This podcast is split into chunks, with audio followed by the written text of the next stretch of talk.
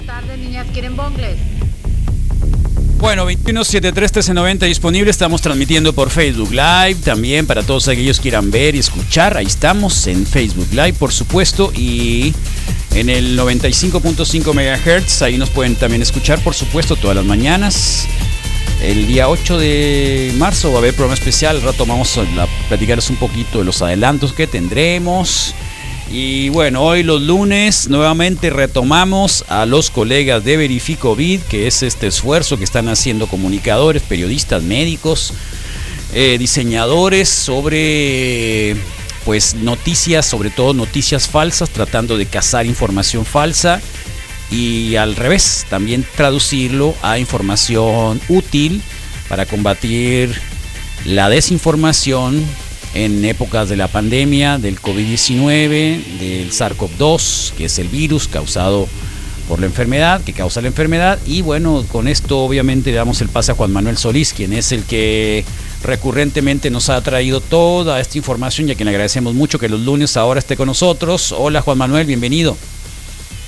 Hola Carlos, ¿cómo están? Bien, bien, bien, bien. Acá de nuevo cuenta tenerte los lunes y nos agrada mucho mejor tenerte los lunes. Así agarramos información más fresquecita. No sé a ti, ¿cómo andes? Semana. ¿Eh? Bien, todo bien. Acá empezando, empezando la semana. Eso, pues eh, sí, el tema de las vacunas, ¿no? Hasta y, el tema de, de eh, Gatel que ya cayó. Pues podría podría ser casi cuestión de, tiempo, ¿no? O sea, sí, sí, ha habido este, una una larga cadena de, bueno, no, no, no, no puede ser solo una cadena, pero o sea, sí ha habido ya varios casos, ¿no? En el gobierno federal, en esta, además en esos sectores del gobierno federal, ¿no? Como en los sectores ya directivos o diría yo casi secretarios. Este, entonces, bueno, pues casi era cuestión de, de tiempo ¿no? Eh, pero, pero bueno, pues esperemos que, que no, que no se enferme de manera grave, ¿no? Y que la curse la enfermedad eh, pronto y, que este, este, se recupere. Bueno, una nueva vacuna llegó eh, a Catepec, que es una vacuna Sinovac, que es de China. La vacuna Sinovac es, este, es una vacuna china, es la que hablábamos la, la semana anterior, con la que ha vacunado en su mayor parte Chile es una vacuna de... Ah, había dicho la semana pasada que, era una vacuna de vectores virales. No es cierto, es, este, es, mi error. Es una vacuna de virus atenuados, es decir, es un coronavirus distinto que ha sido eh, manipulado oh. químicamente para no poder hacer daño, ¿no? Y que este, provoca una reacción similar en el cuerpo de la que provocaría el coronavirus y eh, de esa forma se, se, logra inmunizar, ¿no? O sea, se logra este, crear cierta, cierta protección para las personas. Ok. Em, ¿Es el lo Sputnik también trae la misma, está hecho igual? Pregunto. No, no. ¿No? Sputnik, eh, AstraZeneca y CanSino son tres vacunas de vectores, esas sí son vectores virales, es decir, es otro virus que se modificó para presentar la famosa proteína espícula, le dicen, ¿no? La espícula del virus, para, que es la que conecta con las células y permite infectar, ¿no? Bien. Entonces, esa es, esa es otra tecnología y esa la, es muy parecida en las tres vacunas, en CanSino, AstraZeneca y, y, este, y la Sputnik del Instituto Gamaleya, pero la diferencia de estas tres es que la de Cancino es una dosis nada más. Una dosis la de Cancino. Sí, ahora la, la, RN mensajero. Esas son dos dosis, son eh, Pfizer Moderna. Pfizer y Moderna, sí. Ajá. Porque estaba son las más caras. Estaba leyendo ahí a, Macías, no sé, este, con un, digo, también poniendo como attachment ahí a un, un, eh, un artículo sobre un estudio que aún todavía no se revisa con pares dice que no se beneficia de la segunda dosis de vacuna de ARN mensajero para los que ya padecieron en algún momento la infección. Sí, son de estas cosas que estamos aprendiendo nuevamente de las vacunas. O sea, nuevamente me refiero a que hay muchas cosas que no sabemos, ¿no? Eh, y cuando, cuando digo esto, no es una invitación a, desconfiar en sí, de las vacunas, es una invitación a entender las limitaciones del proceso que han llevado las vacunas, porque pues se han aprobado muy pronto sí. porque se necesita de contar con estas herramientas. Es, es, indispensable porque este virus pues realmente es, es, es, mucho más problemático ¿no? de lo que de lo que cualquier persona y cualquier especialista se habría imaginado. O sea, si, si empezamos a ver los recuentos de las declaraciones de hace un año, sean de Gatel, o sean de Fauci, o sean de Tedros, o sean de quién, todo el mundo estaba tirando, o sea, estaba, mm, estaba equivocado de alguna u otra forma, ¿no? Sobre lo que estaba a punto de, pasar con el, con el virus, ¿no? Entonces, sí, los mecanismos eh, de, de, nuestro sistema inmune, ¿no? De nuestro sistema que eh, nos permite eh, combatir ciertos este, parásitos, virus, etcétera, eh, son, son muy complicados, ¿no? Y apenas estamos entendiendo cómo interactúan con este nuevo tipo de vacunas, porque además este, las de ARN son, son muy novedosas, ¿no? En cierto sentido, aunque llevan muchos años en investigación, son novedosas en términos de no se habían aplicado de, manera masiva y en estas formas, ¿no?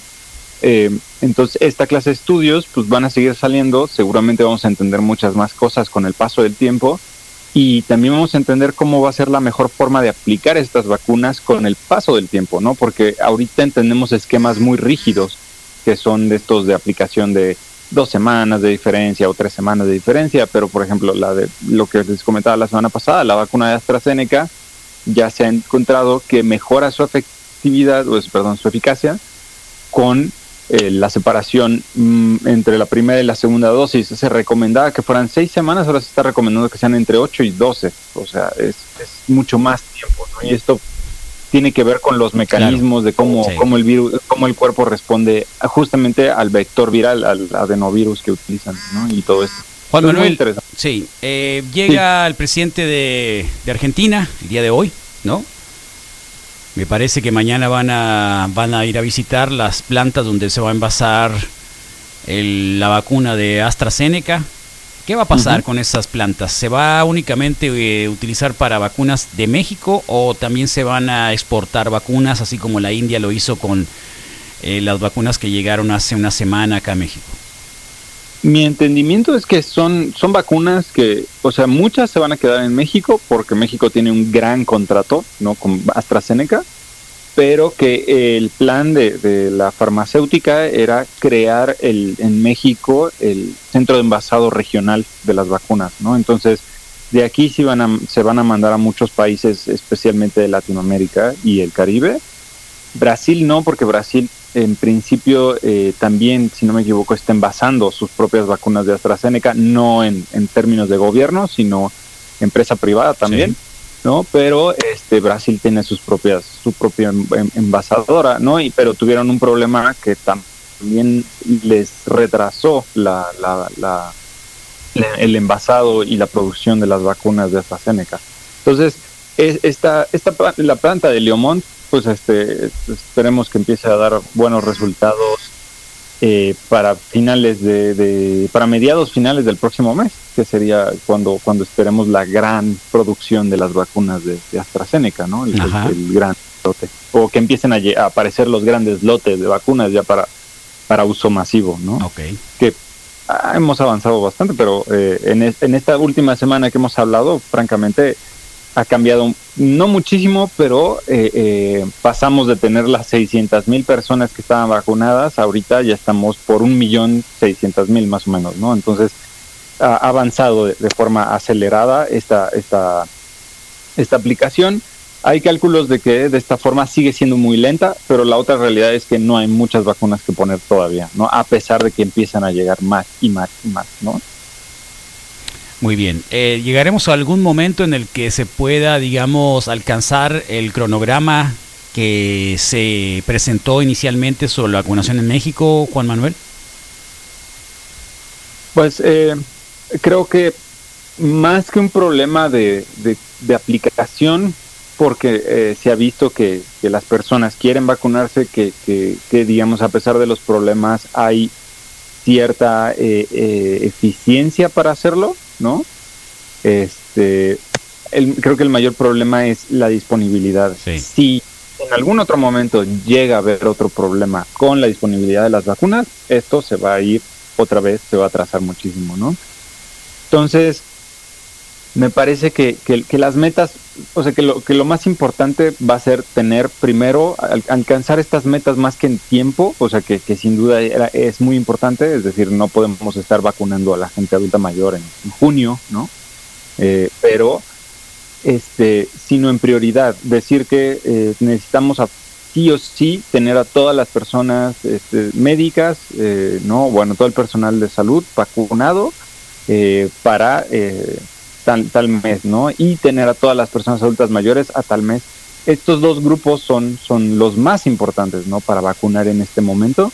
Aunque México ha presentado, eh, a diferencia de muchos otros países, una inusual carga de mortalidad en los grupos de edades medias, es decir, los, los adultos mayores, los adultos de, mediana edad, 40, 50 años, eh, la verdad es que el mayor riesgo de mortalidad sigue estando en las personas adultas mayores. Y la otra cosa es que pues nuestro personal médico, ¿no? Es este, pues es un, es un tema de, ética, ¿no? Pues ellos han estado arriesgando la salud, ¿no? Entonces tenemos que primero terminar de, vacunar a estas personas antes de continuar con, más grupos, ¿no?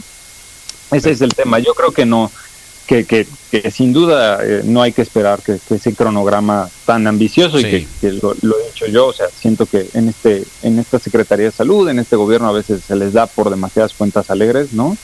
Entonces, este, eh, creo que no, no es, no es factible en este momento y con esta cantidad de vacunas, al menos. Muy bien. está hablando mucho sobre los contratos, algunos que no se han transparentado, que en otros países pasa lo mismo, que tiene que ver con también propiedad intelectual, con muchas otras cosas. ¿Qué, qué te parece todo esto de los contratos? Hay que, hay que, es una, es una discusión muy distinta, o sea, en el sentido de, eh, se, ha, se ha hablado de, de, una forma como que los gobiernos o han tardado en hacer sus contratos para vacunación, ¿no? Este, que las vacunas disponibles son pocas, que están acaparadas por ciertos países en el mundo. La realidad es que eh, todo eso es cierto, pero además hay una traba gigantesca derivada de la propiedad intelectual de las vacunas. Sí, es decir, si desde el momento en el que AstraZeneca ya hubiera tenido sus vacunas listas, o Pfizer, o este, ¿no? Eh, Moderna, o las, las que sean, ya hubieran tenido las vacunas listas, y los gobiernos del mundo que tienen capacidad de producir sus propias vacunas, porque sí existen, o sea, México se desmanteló esa capacidad, pero antes México habría tenido capacidad de producir sus propias vacunas, ¿no? Sí pero otros países que sí tienen todavía esas instalaciones o digamos esa capacidad tecnológica, este, hubieran podido tomar los, digamos, la, la, el, mapa de, la vacuna, ¿no? Con la que se hizo, es posible que ya tendríamos países haciendo sus propias vacunas y empezando a vacunar a su propia población con sus vacunas.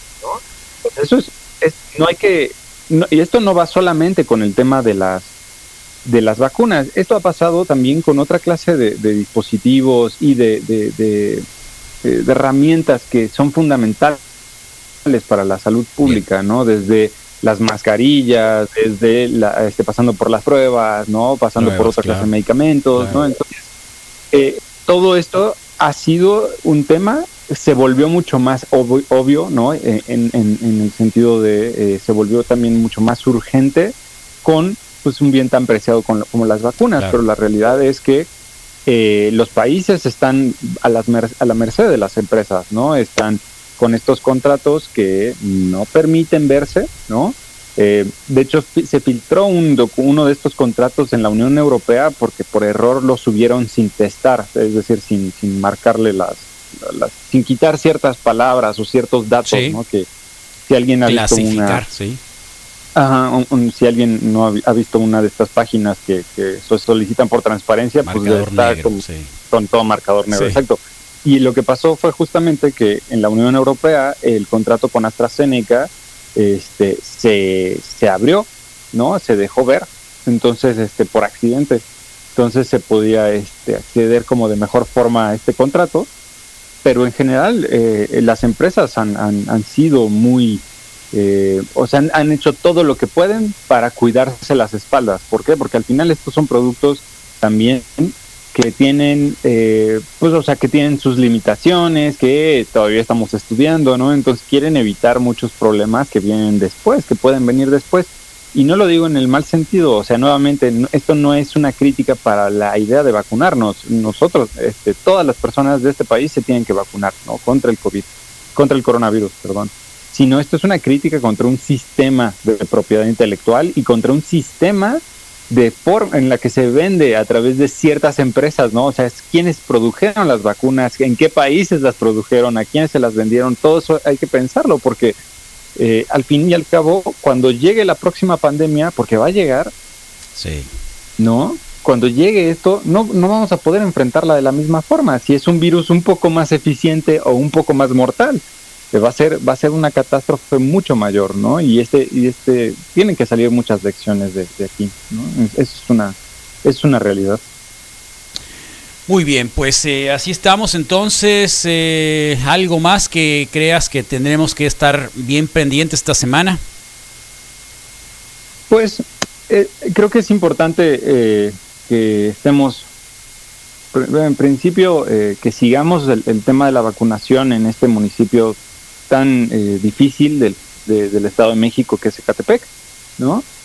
Hay que decir de la vacuna Sinovac, que es una vacuna que si bien ya fue utilizada, o sea, que, ya está siendo utilizada en muchos países de, América Latina y otros países de Oriente Medio y Asia, es una vacuna que tiene también serios problemas de transparencia.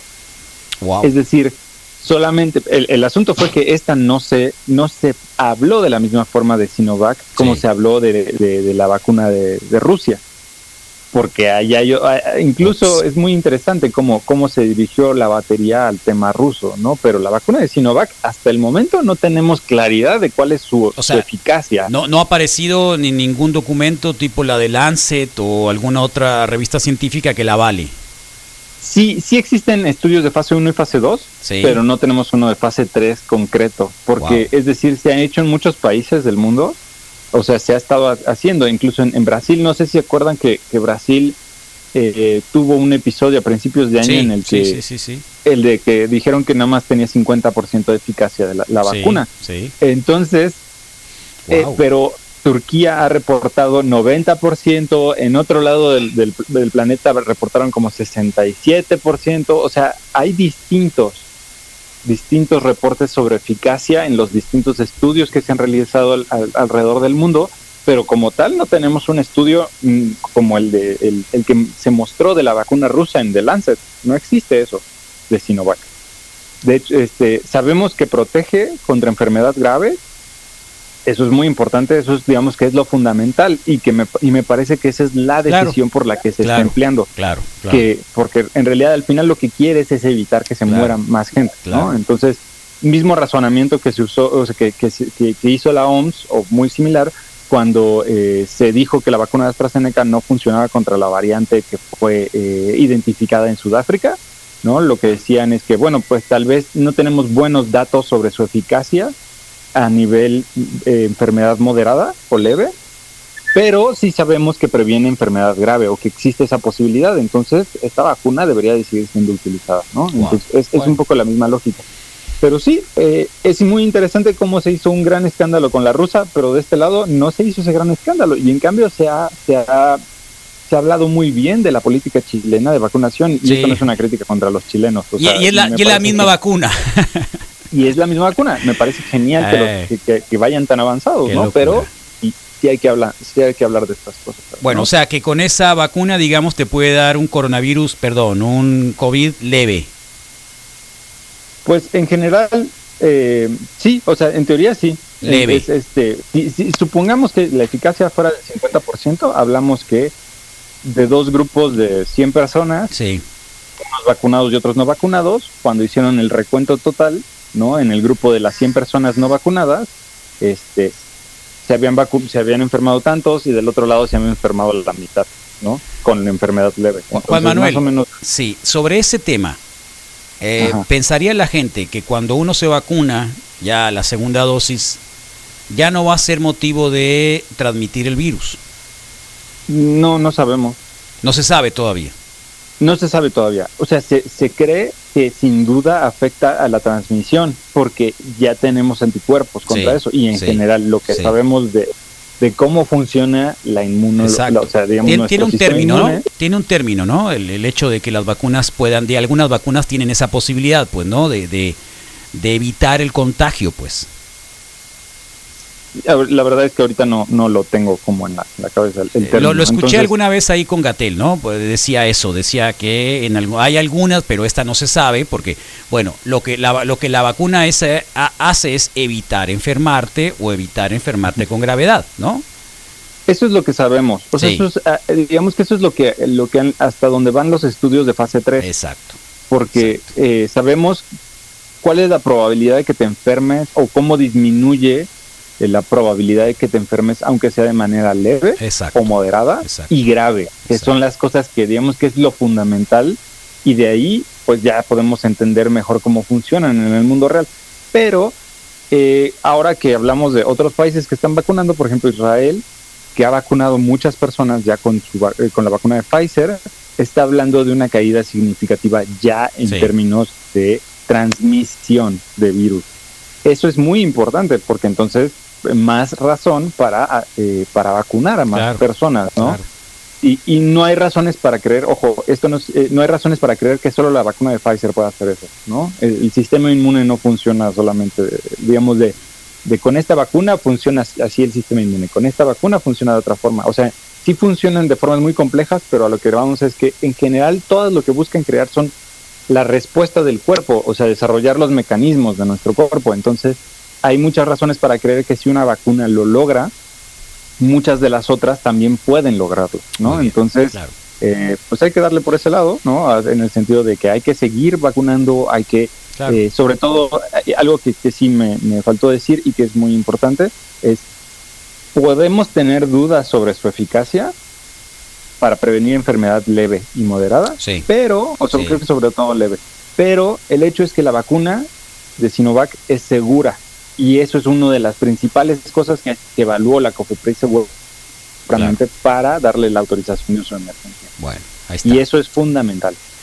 Juan Manuel Solís, eh, periodista de Verificovid, agradecemos un montón que estés acá con nosotros. La pauta de nosotros sigue con las cápsulas de Verificovid. Visiten su página, suscríbanse en sus boletines diarios, tanto para WhatsApp como Instagram. Sigan la cuenta de Twitter, en Instagram y en Facebook también. Y agradecemos un montón que estés acá, Juan Manuel. Muchas gracias a ustedes. Un abrazo. Un abrazo, gracias. Hasta luego. Bueno, son las 8.38 de la mañana. Tenemos problema con el con el tuning, pero el Facebook Live está jalando perfectamente bien, ¿eh?